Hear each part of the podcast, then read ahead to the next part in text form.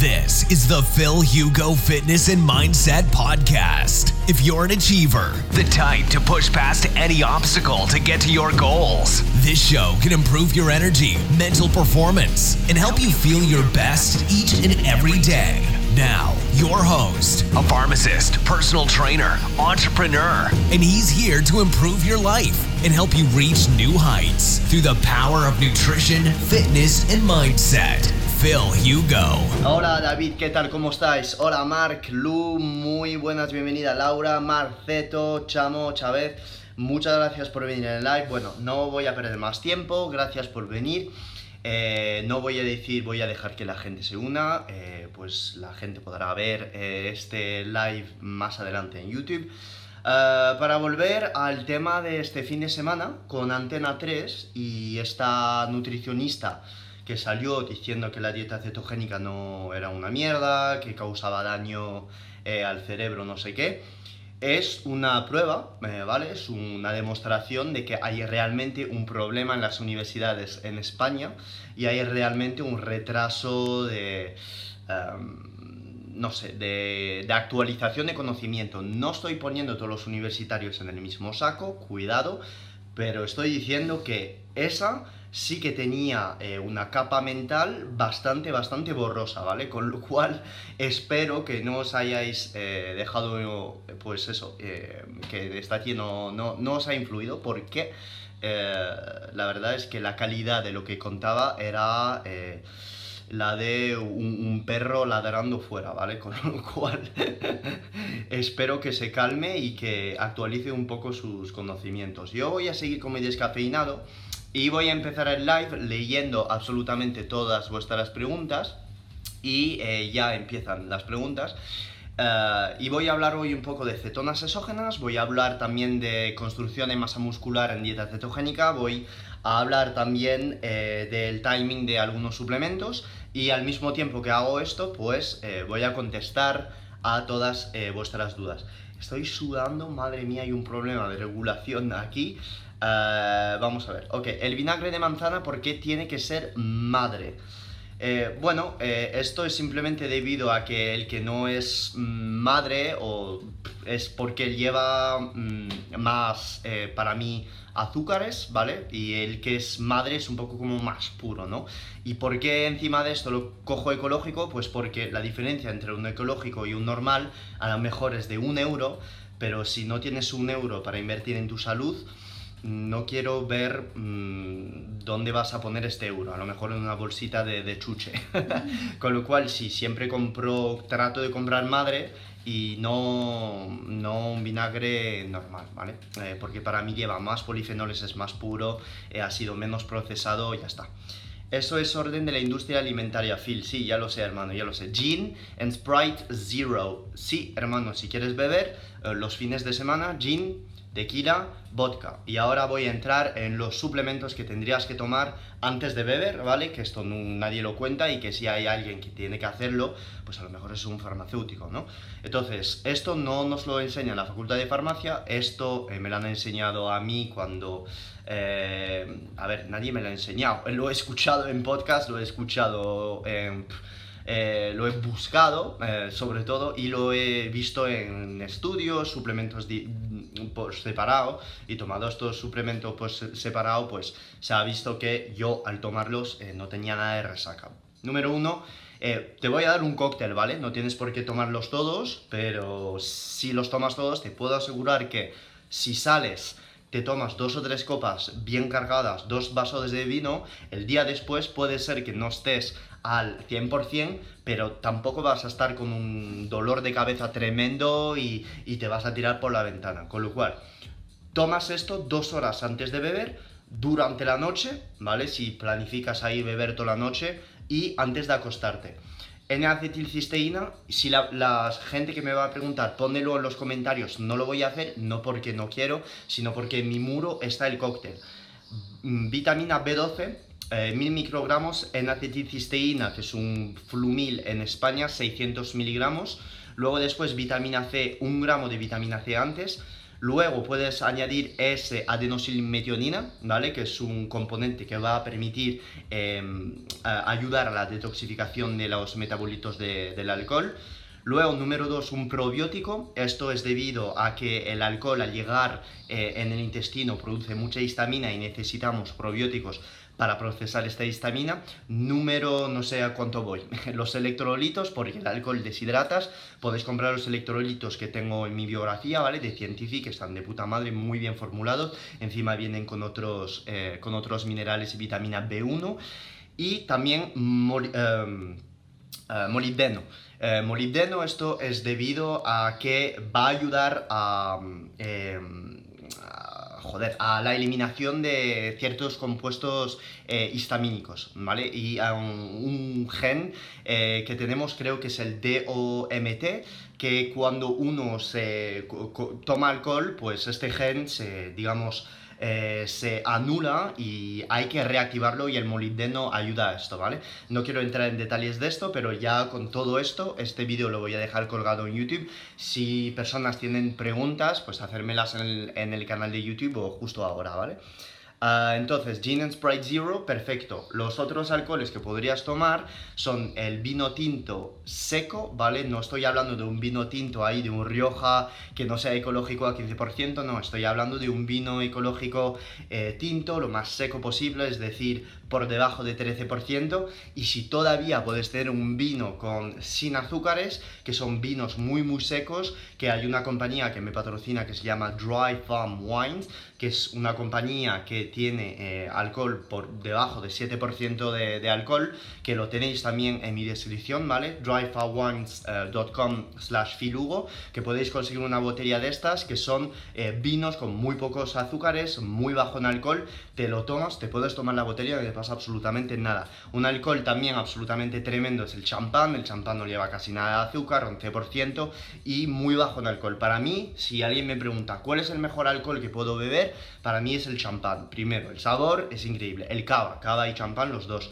pero que sepas, eh, el, alcohol te va a hacer salir de cetosis sí o sí. Y todos los gurús que dicen, porque he hecho mi tesis y mi, mini tesis de la Facultad de Farmacia sobre el vino tinto. Entonces, eh, la gente que dice, oh, una copa de vino tinto al día se ha visto que mejora la enfermedad cardiovascular. Sí, es cierto, pero lo que no cuentan también es que el alcohol, que lo bebas eh, cuando lo bebes, mm, fomenta un montón, un montón eh, de, metabolitos tóxicos, con lo cual eh, este, esta hormesis que te genera el alcohol eh, sí, tiene beneficios, pero tienes también todas las desventajas, con lo cual decir bebo un vaso de vino para mejorar mi salud, esto es mm, coña mental, ¿vale? Esto, esto no, puedes pasar del alcohol eh, totalmente, el alcohol te va a relajar, te va a dar este lado social con amigos y tal, pero el alcohol de beneficios, en plan, me tomo alcohol eh, como beneficios para la salud, eso es una excusa, así de claro. Eh, sinceramente ha generado un malestar hacia la dieta cetogénica tremendo, qué pena. Espectacular. No sé si estabas tomando 8 o 10 gramos de, de, sal, no sé cuántas grasas estabas tomando, no sé la cantidad de proteínas que estabas tomando, no sé si entrenabas pesas o no, no sé si te exponías eh, a, la luz solar, a la luz solar todos los días, si dormías bien. Eh, hay un montón de parámetros y puede ser que que hayas tenido la gripe ceto eh, al empezar una dieta cetogénica, que estás muy cansada porque estás perdiendo un montón de minerales, a lo mejor estás comiendo por debajo de tus calorías, estás cansado y el doble efecto te hace pensar que la dieta cetogénica no es para ti. Cuidado, no estoy diciendo que la dieta cetogénica es para todos, pero a mucha gente que empieza, como le falta pues algunos detalles que tienen una importancia tremenda, pues al final, ah, después de una semana no están nada cetoadaptado y lo dejan. Lo digo, ¿por qué? Pues porque tengo un montón de clientes que me lo dicen y me lo dicen lo mismo y un montón de preguntas en los privados que me llegan igual. Hago dos cambios en la dieta, les doy dos tips y boom, ya está, ya pasan la fase de cetoadaptación y ya después, después del mes, están increíbles y yo a mis clientes les vuelvo a meter carbohidratos post entrenamiento, vuelvo a hacer cargas grandes los fines de semana y están, vamos, en 24 horas ya vuelven a, la cetosis. Es eh, como asesor nutricional es saber leer a la persona, saber cuándo hay que poner una carga, saber cuándo no eh, y saber leer eh, las personas, ¿no? Ah, vale, entonces, ¿qué recomiendas el MCT preentreno? Sí, el MCT ha demostrado eh, ventajas preentrenamiento tremendo. ¿Por qué? Porque aumenta la biogénesis mitocondrial, hiperactiva la vía MPK y es una fuente de caloría tremenda. ¿Por qué? Porque los MCT, ¿vale? El C8, el C10, son ácidos grasos que podéis encontrar, para la gente que no lo sabe, en el aceite de coco. Y como son ácidos grasos que no necesitan la lipasa intestinal, que es una enzima que tenemos en el intestino, eh, para ser digerido eh, son directamente usados como fuente de, energía, no como almacenamiento. Debido a que están usados como energía y que pasan en, la, em, en el torrente sanguíneo de manera muy muy rápida, se ha visto en estudio que pueden aumentar brevemente eh, la tasa metabólica, ¿vale? Solo brevemente, solo tomando 5-10 mililitros de aceite MCT antes de entrenar en los corredores de endurance que tengo, porque sé que hay muchos ciclistas aquí, eh, perdón, he mirado ahí porque se ha caído algo del tendedero. Eh, ciclistas, eh, maratoneanos, eh, gente que corre muchísimo, muchísimo, un buen preentreno o intraentreno que suelo pautar es lo siguiente, 15 miligramos, eh, miligramos, 15 gramos de aminoácidos esenciales, electrolitos o 2 gramos de sal de Himalaya o sal marina, lo que sea, después 20 a 30 gramos de ciclodestrina o palatinosa, que suelo tener un poquito más a palatinosa debido a que tiene un índice glucémico un poquito más bajo, y después eh, suelo pautar el MCT. Esta mezcla en corredores de endurance es la hostia, pero también en gente que quiere hacer hipertrofia, si estás buscando masa muscular, estás en cetosis y pones este combo, pues de puta madre. Y la gente va a decir, azúcares intraentreno me van a hacer salir de cetosis, sí, por eso hay que tener cuidado si estás buscando cetoadaptación, si estás buscando cetosis pura, ¿qué es lo que estás buscando? No uses carbohidratos intraentreno si haces un entreno de 20 minutos en casa con mancuernas de 10 kilos, ¿vale? Tómate estos azúcares si vas a hacer eh, doble sesión durante el día, si entrenas 6 días por semana, si ya tienes un porcentaje de graso bajo y que tu objetivo es el rendimiento. Si no, puedes olvidar los azúcares. Buena pregunta, Ariel, gracias. Adrián me pregunta, a ver, voy a calmarme y voy a beber un poco de descafeinado en la taza de mi amigo Pedro. Eres tus hábitos, Pedro Vivar. Eh, Pedro Vivar eh, no patrocina este canal, pero eh, es uno de mis amigos cercanos.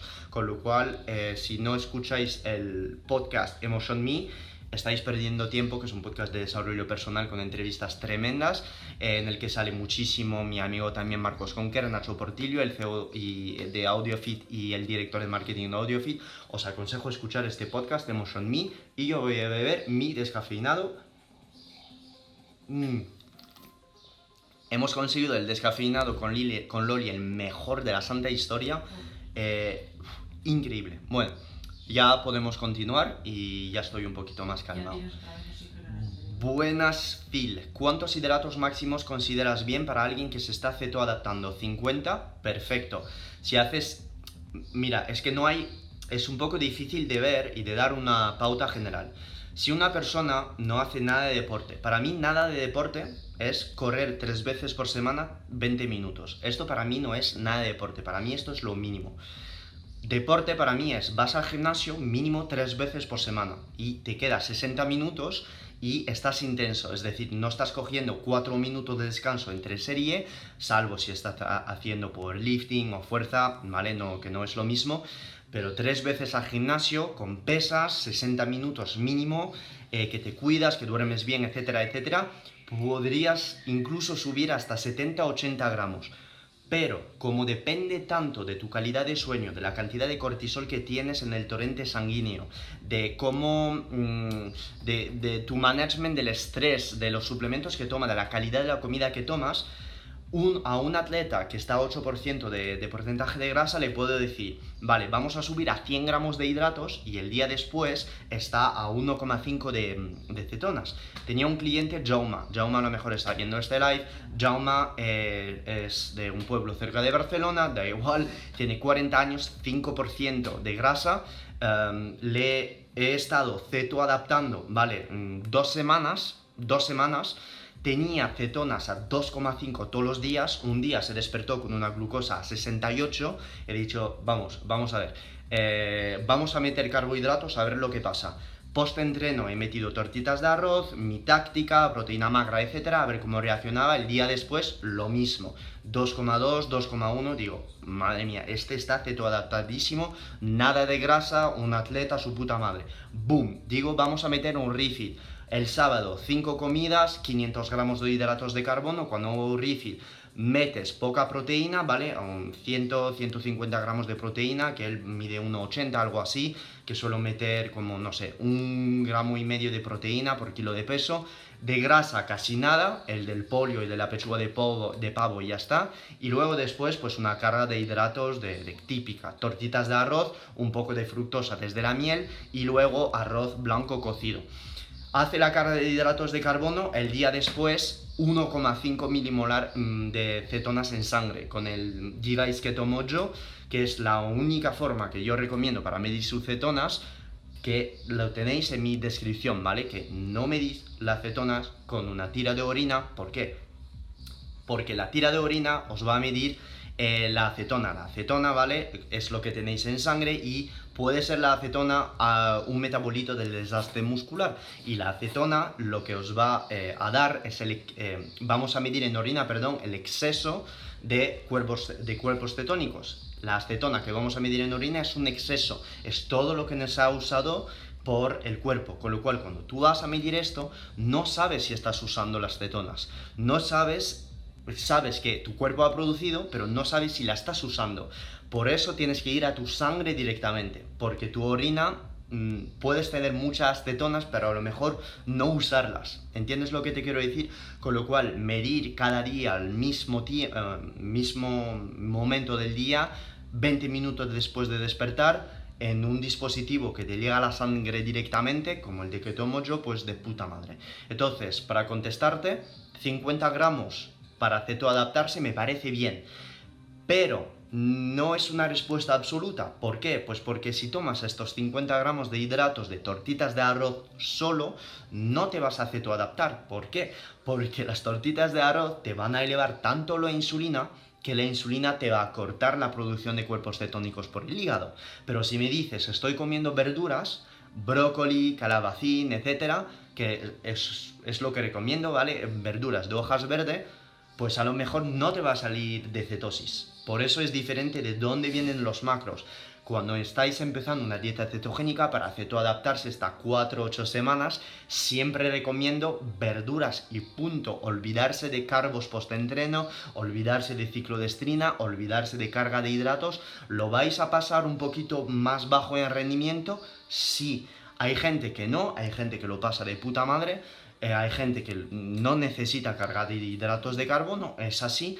Hay gente que ve un subidón de rendimiento deportivo. Esto yo pienso que es porque estaban comiendo mal, al comer mejor el intestino va mejor y entonces el rendimiento se va por las nubes, pero el primer mes, si queréis hacer esta dieta y estar feto adaptado, es decir, pasar 24 horas sin comer, entrenar después de 24 horas, eh, crear estos cuerpos cetónicos, el primer mes no poner hidratos, estoy hablando de atletas, pero y si no eres atleta, si eres una persona mm, que hace deporte dos, tres veces por semana en casa con 20 minutos de un vídeo en YouTube o dos o tres hits por semana, olvídate completamente de los carbohidratos incluso después de la fase de cetoadaptación.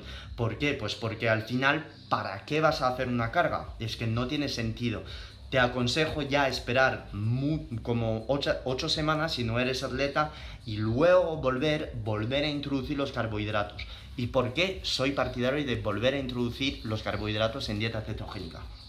¿Por qué? ¿Por qué hacemos una dieta cetogénica o por qué yo hago una dieta cetogénica?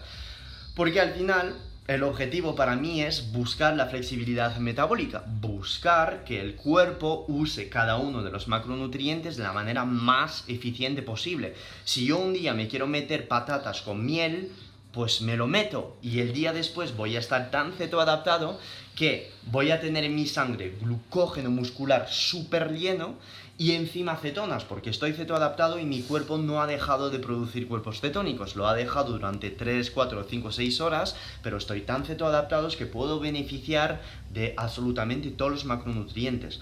Esto en mis programas, en mis planes, lo planifico. Lo planifico en función de los objetivos de la persona, pero también lo planifico en mi vida. Yo no todo el año estoy en cetosis. Hay fases donde meto más tortitas, fases donde meto a lo mejor un poquito más de carbos para justamente aportar esta variedad a la microflora intestinal y también a mm, cómo mi cuerpo usa su energía. Cambio mis entrenamientos, eh, doy más variedad al cuerpo y esto tiene todo su sentido. El cuerpo se hace más fuerte cuando tú le das cambio. Si todo el año haces lo mismo con la misma dieta, el cuerpo se acostumbra. Cuando el cuerpo se acostumbra, ¿qué dice? Ah, ya no hay variedad, ya no hay estrés, la tiroides se va para abajo, estás cansado, tu adrenalina sube, etcétera, etcétera. ¿Esto está demostrado por estudio? No está demostrado por estudio. Esto está demostrado por la experiencia. Así de claro, ¿vale? La gente que me entra, porque hay haters que me entra y que dice, Phil, me gustaría ver el estudio doble ciego en humanos eh, Randomized Double Trial. Y su puta madre, Universidad de Tokio en colaboración con Harvard me la pela, me la pela que no hay este tipo de estudio porque la experiencia prevalece en muchísimas otras cosas, ¿vale? Y sobre todo en este mundilio de ceto donde están todos los estudios por salir y de hecho tengo, tienes que quedarte hasta el final del vídeo porque voy a hablar de una sorpresita eh, que va a caer eh, esta semana, ¿vale? Mark Ceto, ¿hasta cuánto puede llegar y ser normal la glicemia después de una comida. Yo te recomiendo si llega hasta 120, vale, dos, una hora después es normal. Si acabas de comer carbo, perfecto. Si cuatro horas después sigues en 120 o subes por encima de 120, eh, hay un problema. Quiere decir que tienes resistencia a la insulina y que no estás regulando nada bien la glucosa y que seguro que tienes un problema de diabetes. Con lo cual, 120 puede ser normal, pero tiene que bajar después de dos horas, ¿vale? Volver. Y lo más rápido vas a volver a un nivel de glucosa cerca de los 90, 85, 100, pues esto quiere decir que mejor será tu salud pancreática. ¿Hasta cuánto puede llegar? Vale, me lo acabas de comentar. Roca Morraleja, habla de las picaduras de abeja farmacéutico. vale, pues eh, sé que te han picado. Eh, mira, el mejor remedio de abuela que te voy a dar es cuando una abeja te... es que Loli está conmigo ahora y me está diciendo mear. Y es que es totalmente cierto, porque cuando vas a mear sobre la picadura de abeja, la orina es un antiséptico, ¿vale? Te, te quita, te, va a quitar las, este, esta picadura que tienes. Pero si ya quieres, em, si ya quieres hilar un poquito más casero, tienes el vinagre de manzana. Vinagre de manzana, ahí le das, no como un hijo puta, porque si no el veneno, el posible veneno, ¿vale? Ah. Eh, esto, pues te va a ir por toda la piel, pero vinagre si estás en casa es lo primero que tienes que hacer. Vinagre, boom, lo tapas y ya está. Y si no, te vas a la farmacia y te van a dar una poción mágica, un antídoto, una cremita, ¿vale? Que te va a calmar la inflamación y, ya está, ¿vale? Hay un montón de fórmula magistral para calmar esto, un montón de plantas también que si me meto ahora no acabo. Hola Phil, tengo síndrome SIBO, ¿me recomiendas betaína? Te recomiendo betaína, te recomiendo dos comidas al día y te recomiendo una dieta cetogénica e incluso de carnívora, totalmente, con alta calidad de, proteínas.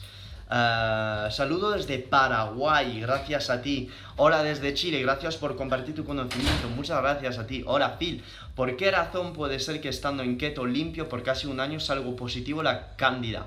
Pues porque puede, tu sistema inmune no solo depende de tu nutrición, tu sistema inmune depende de tu cortisol, depende de tus emociones, depende eh, de tu, cómo haces un management de tu estrés, eh, depende de tu sueño, depende de un montón de cosas, no solo de la nutrición esto se llama la psiconeuroinmunología. Si no sabes lo que es, tienes que seguir a gente como el doctor Antonio Hernández, como a mi amigo de Néstor Regenera, que hablan de todo esto. Es una relación entre tu intestino, tu sistema inmune, tus macrófagos, todas tus células que te van a proteger.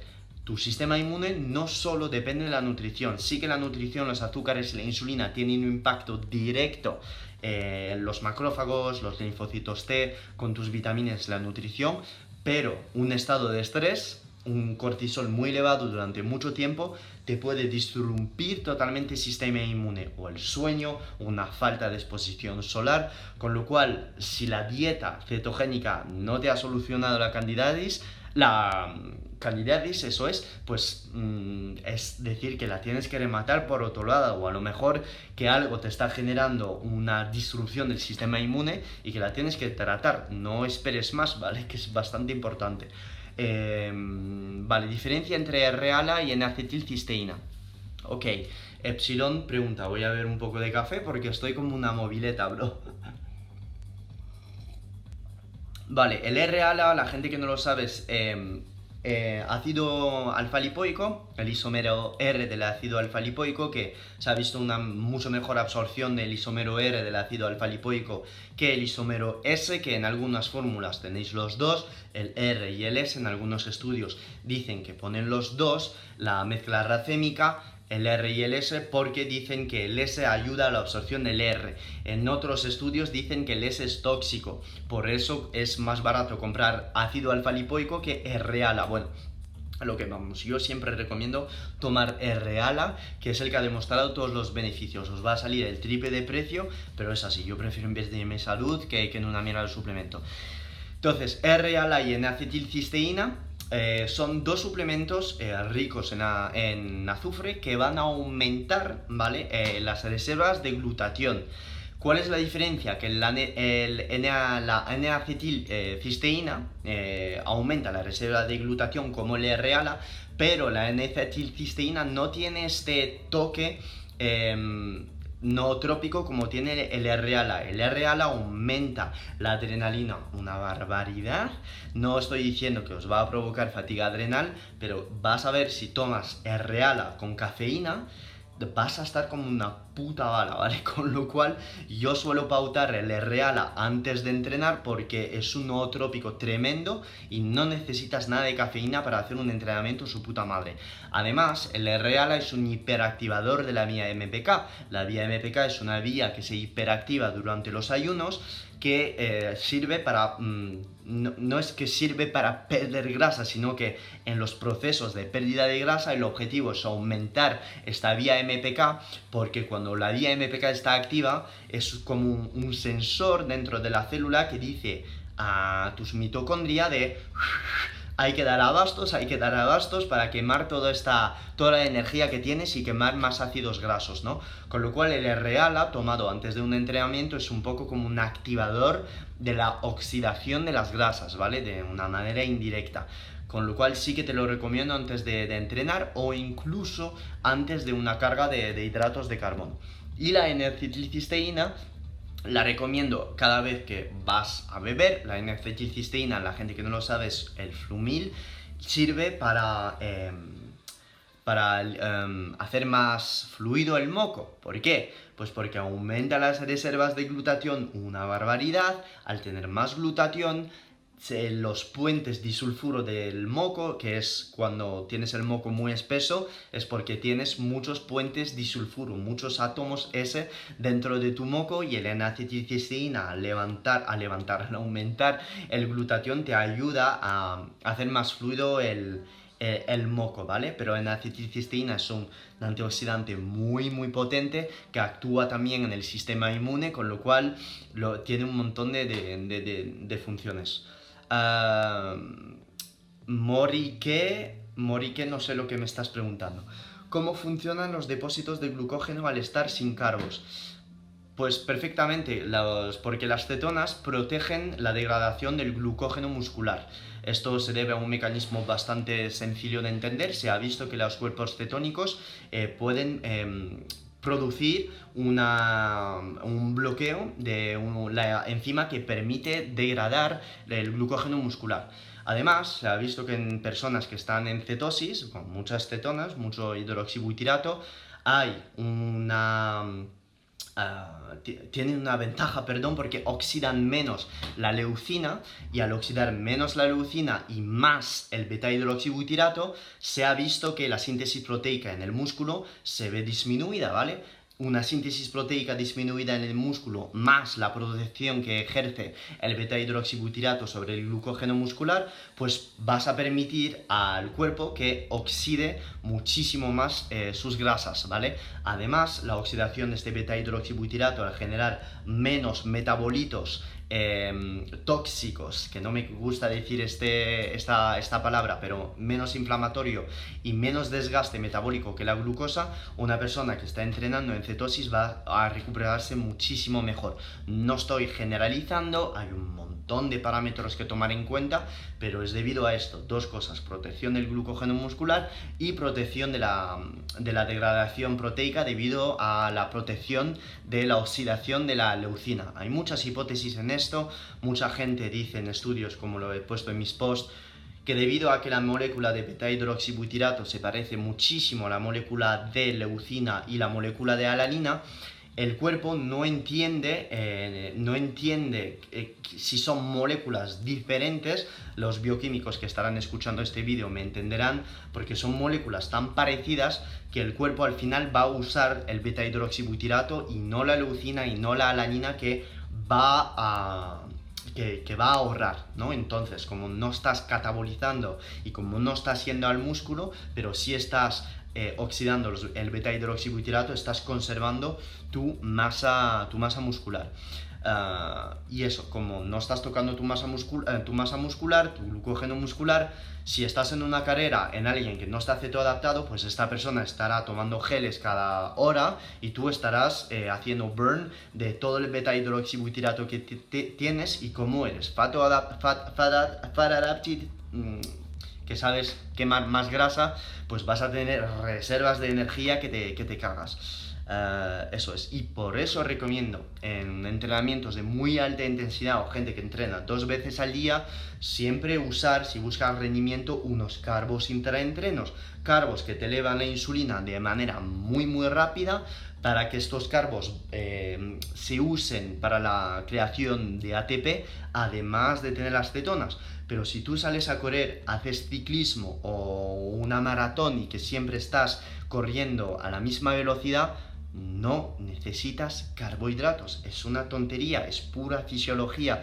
porque tu cuerpo está quemando su grasa y una persona cetoadaptada se ha visto aumentos de enzimas em, quemadores de grasa dentro del músculo, porque el músculo sabe muchísimo mejor en una persona cetoadaptada oxidar todos los triacilgliceroles, todas las grasas dentro del músculo y encima para la gente que quiere hilar más fino, es que estoy un poco diciendo para demostrar, ¿vale? Que esto no es tontería, eh, aumento de una enzima que se llama la enzima PCEPK, que es una enzima que se ha visto aumentada en la conversión de, grasas, en la oxidación de, de grasa, ¿vale? Con lo cual si eres deportista de endurance y quieres probar la dieta ceto, no sé lo que estás esperando porque mm, en endurance solo tiene beneficio. Hola Alex, ¿qué tal? ¿Cómo estás?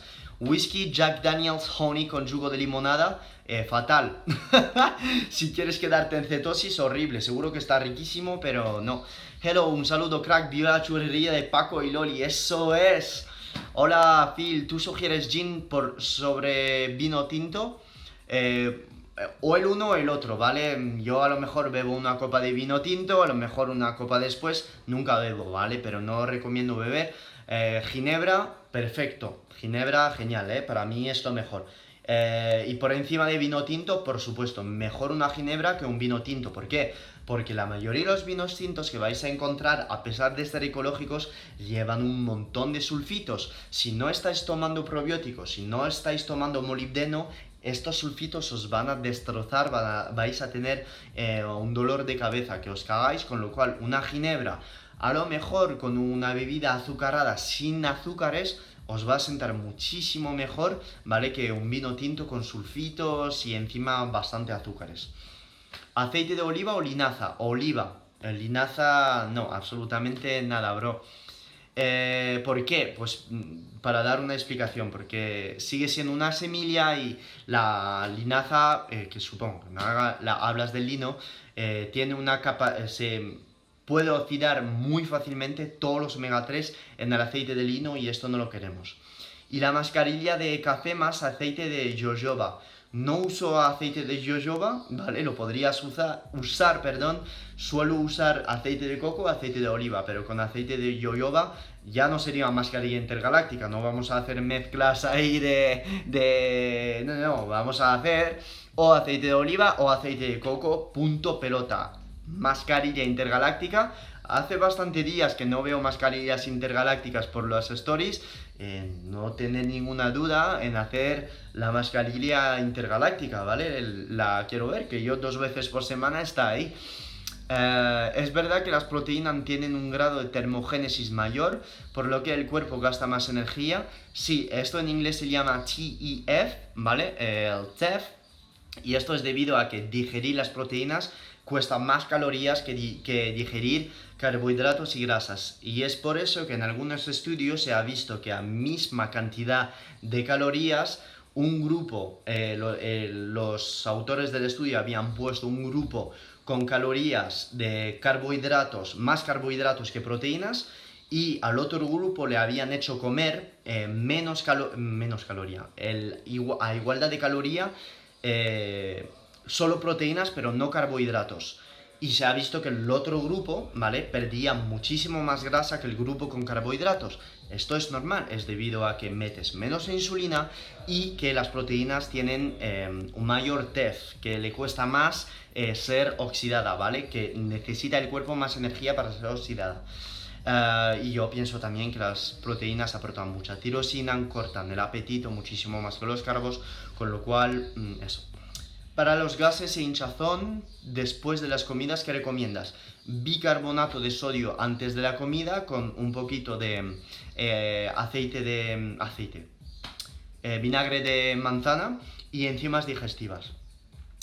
Persona mayor de 50 años sedentaria sobrepeso camina a diario pero le cuesta bajar grasa. ¿Podría aconsejarle tirosina? No, porque no voy a aconsejar un suplemento a una persona que mm, no conozco su vida, porque si a lo mejor eh, camina a diario sedentaria sobrepeso, lo que voy a hacer es primero ver lo que está comiendo, primero, porque no voy a pautar un suplemento si está comiendo donuts, ¿vale? Y está en hiperávit calórico. Voy a preguntar sobre el sueño, si está durmiendo bien, si está yendo al sol, veo que está caminando, supongo que sí, veo también la cantidad de agua que está bebiendo, su estrés y luego también la calidad de lo que, estás, de lo que está comiendo. Si después de haber visto todo esto, ya entonces meto suplementos si nada de lo que acabo de decir está funcionando. Pero si no, no toco suplementos, no voy a darte una pauta, lo siento hermano. ¿Qué magnesio usas o recomiendas? Dos magnesios si haces mucho deporte, un magnesio treonato, ¿vale? Que es un magnesio que aumentan las reservas de ATP montón, con el magnesio malato, ¿vale? Son los dos magnesios que suelo pautar en maratonianos, en gente con desgaste eh, muy muy alto, gente que entrena muy muy fuerte en el gimnasio. Si tienes problemas de ansiedad eh, o si quieres dormir mejor, un magnesio bisglicinato tomando 200 miligramos por la mañana, 800 a 1 gramo por la noche, te va a conciliar el sueño que te cagas. Si estás en cetosis, todavía más, ¿vale? Porque estás excretando una barbaridad de magnesio.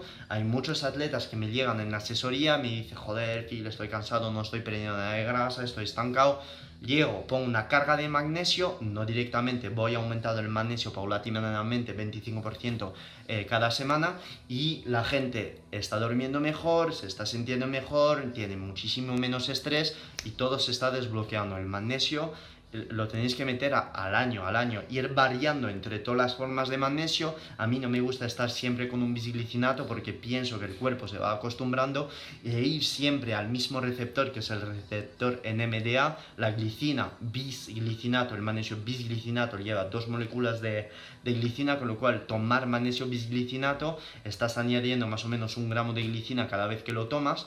Em, un gramo de glicina.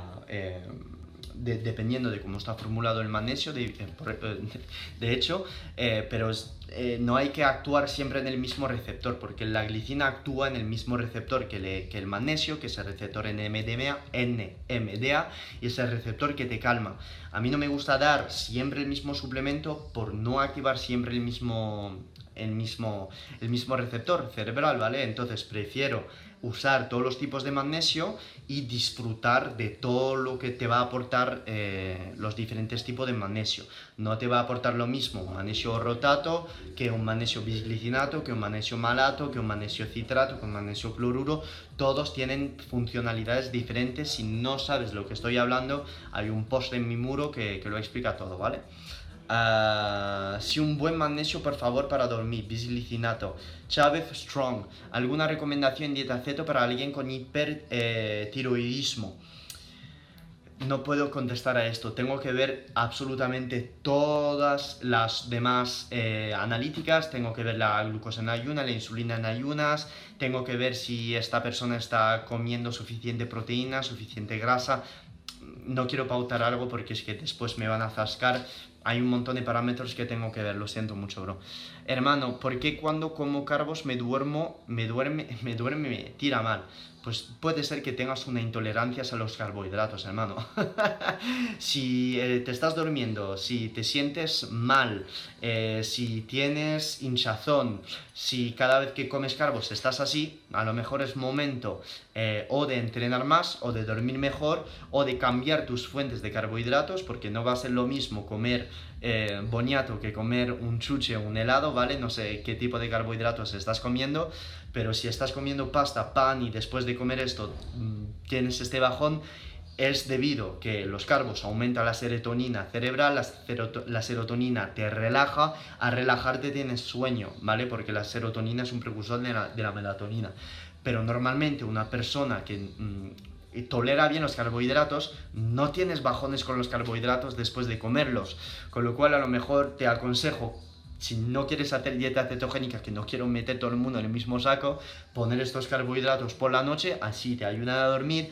Y si realmente te pasa siempre, siempre, siempre, incluso si estás haciendo mucho deporte, si eres muy activo, a lo mejor es momento que pruebes dejar estos carbohidratos y sustituirlos con más grasa o más proteínas. Keto Landers, Maribel. Maribel, te quiero mucho. Vamos a hacer cosas muy grandes en pocos días. La gente verá que tenemos muchos proyectos con Maribel. Dentro de poco desvelaremos estos proyectos. Estoy muy agradecido. Es una persona fabulosa. Si no estáis siguiendo a Maribel, la gente que no sabe cocinar, que no tiene mucha idea, Maribel de Keto Landers, eh, os voy a poner esto aquí de, Maribel, ¿vale? Keto Landers. Aquí Ketolanders.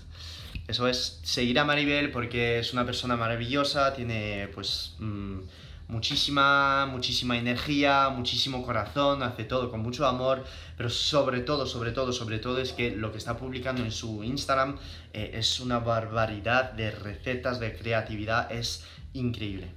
Eh, voy a subir y voy a contestar a todas las dudas, todas, que madre mía, estoy viendo, hay una barbaridad de dudas Ah, una barbaridad. A ver, voy a... su puta madre, madre mía. Ah, ah, madre mía, madre mía. vale, tengo que calmarme porque eh, voy a contestar a más dudas porque estoy viendo eh, que hay un montón, pero hay como 150 dudas. Su puta madre. Perdón por la palabrota, pero es que voy a darme prisa porque queda poco tiempo. Queda poquísimo tiempo y no he contestado a nada. Madre mía, pero madre mía, madre mía todas las dudas que hay. Eh, hermano, pero ¿por qué cuando como carbos me duerme me tira mal? Vale.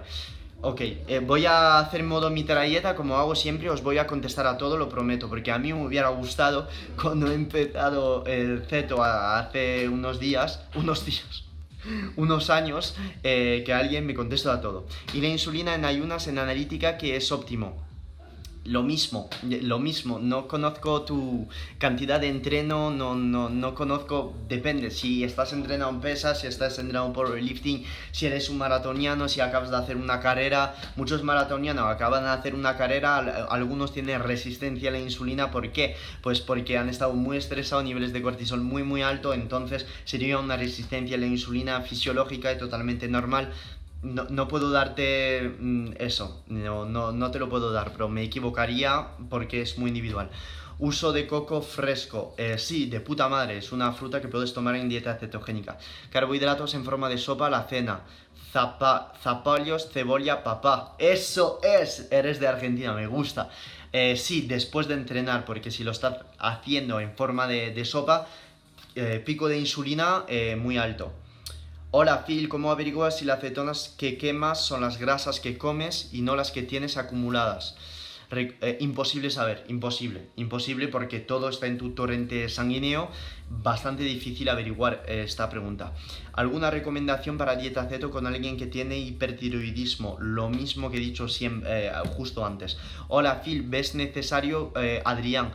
¿Necesario comprar medidor de cetonas en sangre? Sí, lo he dicho justo antes porque si no las tiras de orina, eh, eso, te, te, van a medir solo el exceso que tienes en sangre y no, te, no vas a saber si lo estás usando, si estás usando estas cetonas, no sé si lo tienes en exceso, es eh, ridículo. Ah, hola Phil, ¿es normal que la glicemia suba a 110 después de comer? Sí, sí, Sí, es normal, es normal. Diferencia entre real e inacte, contestado emociones y sueño oíste. Sí, efectivamente, si duermes mal, vas a tener más estrés, vas a pensar en cosas a lo mejor más negativas. ¿Por qué? Pues porque cuesta más al cerebro pensar en cosas positivas, eh, entonces mm, no quiere pensar en proyectos, en creatividad y todo porque está cansado y tiene mucho menos eh, dopamina durante el día y BDNF, ¿vale? Con lo cual normal. Eh, Joaquín, eres un máquina, Phil, sigue así, bro. La información es el mejor regalo que puedes dar. Te lo agradezco, hermano, gracias. Sí, sí, es el correctísimo. El ayuno prolongado ayuda con candidiasis. Bueno, no hacer generalizaciones así, por favor. No, no, no. Porque si una persona hace ayuno, pero después duerme mal, no hace deporte y tal, el ayuno no te lo va a arreglar, ¿vale? Tiene mucho beneficio el ayuno, pero es holístico. Hay que ver más parámetros. Mm, por favor, la gente que me sigue, sobre todo que sigue mi Instagram, sabéis que soy una persona, no me gusta decir muy abierta, que soy, no soy pro keto ahí, los carbos son malos, los edulcorantes son malos, mm, no soy nada así, pero intentar ver la salud como algo un poquito más holístico, no es hay uno bueno, el resto es malo, hay uno corrige esto, es, más, es un poquito más complicado, ¿vale? Pero sí, el ayuno ayuda. Eh, Pi me pregunta, para los gases e hinchazón, después ya te he contestado. Buenas Phil, quiero solo definir y perder grasa, ¿qué alimento puedo consumir haciendo un ayuno intermitente? No te contesto, está todo en mi Instagram esto. Pirámide cetogénica, grasa, eh, grasa, proteínas, ¿vale? Y vegetales está todo en mi muro, no puedo perder tiempo en estas preguntas. Phil, ¿en cuánto tiempo puedes revertir resistencia a la insulina con keto? Dos meses lo tienes, totalmente. Comprobado cafeína, masa real, brutal, entrenar en ayunas, claro que sí, si añades eh, N-acetilcisteína, acetilcarnitina, esto lo petas. Berberina, ashwagandha, rodiola, roseana, Hashimoto, por supuesto, por la noche espectacular. Después de dos años en low ¿por qué puede aparecer resistencia a la insulina? Por falta de deporte de pesas, por falta de sueño, por falta de actividad física, por mal management del estrés, por falta de calidad de comida, por falta de magnesio. Eh, todo esto te genera mm, eh, resistencia a la insulina y hacer siempre lo mismo. ¿Cómo te la detectaron? ¿Te hiciste curva de glucosa? Ah, vale. El tipo de... Eh, esto era alguien que comentaba a la otra persona. ¿El tipo de grupo sanguíneo afecta con la dieta ceto? No. Esto es una dieta eh, de los grupos sanguíneos que para mí no me gusta, que no creo mucho, no le doy, no le doy mucha fe a esto. Pero no, no afecta. Eh, sos un libro keto viviente, gracias. ¿Se puede fumar en keto? Puedes fumar en keto, no hay ningún problema. Pero no fumes. Eh, fumar, beneficios eso, aunque hay, hay médicos que dicen que solo un cigarro al día, a pesar de tener la adicción, mm, casi no tiene impacto. Cuidado, cuidado. Soy farmacéutico, no estoy diciendo que estéis fumando, pero eh, es verdad que si fumas un tabaco de muy alta calidad, la mitad de un cigarro al día, eh, y no quieres dejar este cigarro, lo siento mucho, pero es que hay que ser sincero, ¿vale? Yo no soy cancerólogo, no soy neumólogo, fumar es mal, no aporta ningún beneficio, em, pero hay que admitir que cuando lo piensas sí que vas a tener depósitos de, de nicotina, sí que vas a tener depósitos de tabaco en los pulmones, pero hasta llegar a tener un impacto nefasto de en plan tienes un cáncer del pulmón a los 50 años, Mm, no, no pienso, no pienso. Ah, porque depende de un montón de parámetros. Si te cuidas al lado y todo, no estoy diciendo que hay que fumar, ¿vale? No interpretar esto así, pero no fumes, no te va a aportar nada. Se cae porque se adelgaza la dermis, vale. Gracias, eh, Josefina, por estar contestando a la gente. Muchas gracias, gracias. Hipertiroidismo dieta ceto, sí, te lo recomiendo. Eh, siempre y cuando no estés tirando mucho de ayuno intermitente, no estés tirando mucho de HIIT para no hiperactivar tu metabolismo, ¿vale? Que no es el objetivo. Y te recomiendo cargas de hidratos de carbono para justamente bajar este cortisol y para justamente no estar hiperactivando tu glándula em, adrenal y tu tiroides, ¿vale? No busques esta ansiedad, ¿vale? No busques estos entrenamientos muy muy fuertes con, con hipertiroidismo, te va a empeorar. empeorar. ¿Por qué la proteína aporta colágeno? Vale, Yelis, muchas gracias por contestar. Es que estáis contestando entre todos. Eh, sois una maravilla, muchas gracias. ¿Cómo cargar carbos para un deportista de endurance? Está todo explicado en mi muro. He hecho todas, todas, todas las situaciones. Cuando estás entrenando hay unas cuando no puedes cargar antes de un entrenamiento con 15 gramos de ciclodestrina o con más, intraentrenamiento, postentrenamiento con tortillas, nunca mezclar, por favor, carbohidratos y grasa, nunca mezclar esta mierda, no queremos que la glucosa eh, llega a ser o a provocar resistencia a la insulina eh, fisiológica, no queremos que todos estos ácidos grasos se almacenen en el tejido adiposo, porque si eleváis la insulina con carbos, con arroz, o con lo que sea ciclodestrina o un azúcar, no queremos meter un aguacate o algo muy graso al mismo tiempo debido a que todos los ácidos grasos, ¿dónde van a ir? Al tejido adiposo. Al tejido muscular sí, pero al tejido adiposo también, porque la insulina llega a la célula adiposa y dice a la célula adiposa abrirse y todos los ácidos grasos eh, entran en la célula adiposa. Ah, lo tienes en mi muro, pero la cerveza no te la recomiendo. Encima se ha visto bajón de testosterona con la cerveza que te cagas. Consumir MO99 con fin Ah, no voy a contestar a esto ahora. ¿Qué me puedes contar del azul de metileno? El azul de metileno antes de un entrenamiento lo pones aquí en la lengua, aumenta el rendimiento deportivo por un eh, mecanismos de que te cagas, ¿vale? Lo pones aquí, azul de metileno, que es un colorante, y ya verás cómo vas a entrenar. La marca del descafeinado. Eh, no lo sé, creo que es mm, Natura, no lo sé, es un, como un cofre cartón blanco de color eh, en los bordes dorado y marrón, es increíble. Eh, me lo compro en Plaza Santana, al lado de mi casa, en la tienda de suplemento, al lado de mi gimnasio, que es el Metropolitan de Plaza Santana. brutal.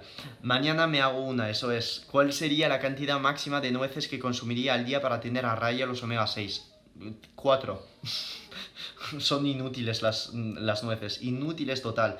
Y la gente que dice tomo nueces para los omega 3, esto es mm, paja mental, porque el omega 3 que te aportan las nueces es eh, ALA, ¿vale? Y el ALA convertido en DHA por el cuerpo humano, unos 6, 8%, ¿vale? Con lo cual, tomar nueces para los omega 3 Mm, olvídate, son deliciosas las nueces, lo sé, pero no te aportan absolutamente nada, encima están petadas de antinutrientes. Las únicas nueces que te recomiendo son las nueces de pecan, porque las nueces de pecan son las nueces con más antioxidante de toda. Nueces de macadamia por ser, eh, por tener el mejor ratio omega 3, omega 6 de todas las nueces y eh, las nueces de Brasil por aportar selenio. Con tres nueces de Brasil al día tendrías el selenio para el día, ¿vale? Y de una forma muchísimo más biodisponible que un suplemento.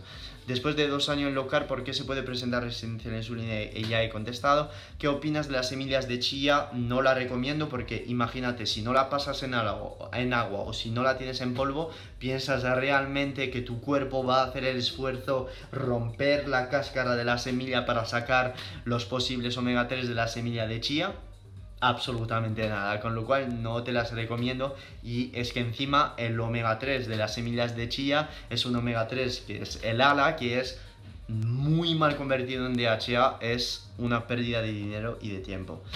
La, para la constipación me estás diciendo, entonces sí. entonces sí, pero siempre prefiero pautar Psyllium husk, que es un tipo de fibra eh, que va a formar un bolo por formar un gel dentro del intestino y que va un poco como rascar todo y te va a solucionar la constipación. Pero hay muchos estudios que dicen que la fibra no sirve para la constipación, tenéis que leer el libro de The Carnivore Diets de Paul Saladino, MD, que explica y enseña todos los estudios que demuestra que la fibra puede irritar el colon y causar estreñimiento, con lo cual eh, algunas personas en dieta carnívora solucionan su constipación solo comiendo carne. Hidratarte correctamente según tu peso. Y Elis, y mm, gracias por contestar a la gente. La verdad, mm, lo agradezco. La glicemia sube así, no comas carbohidratos.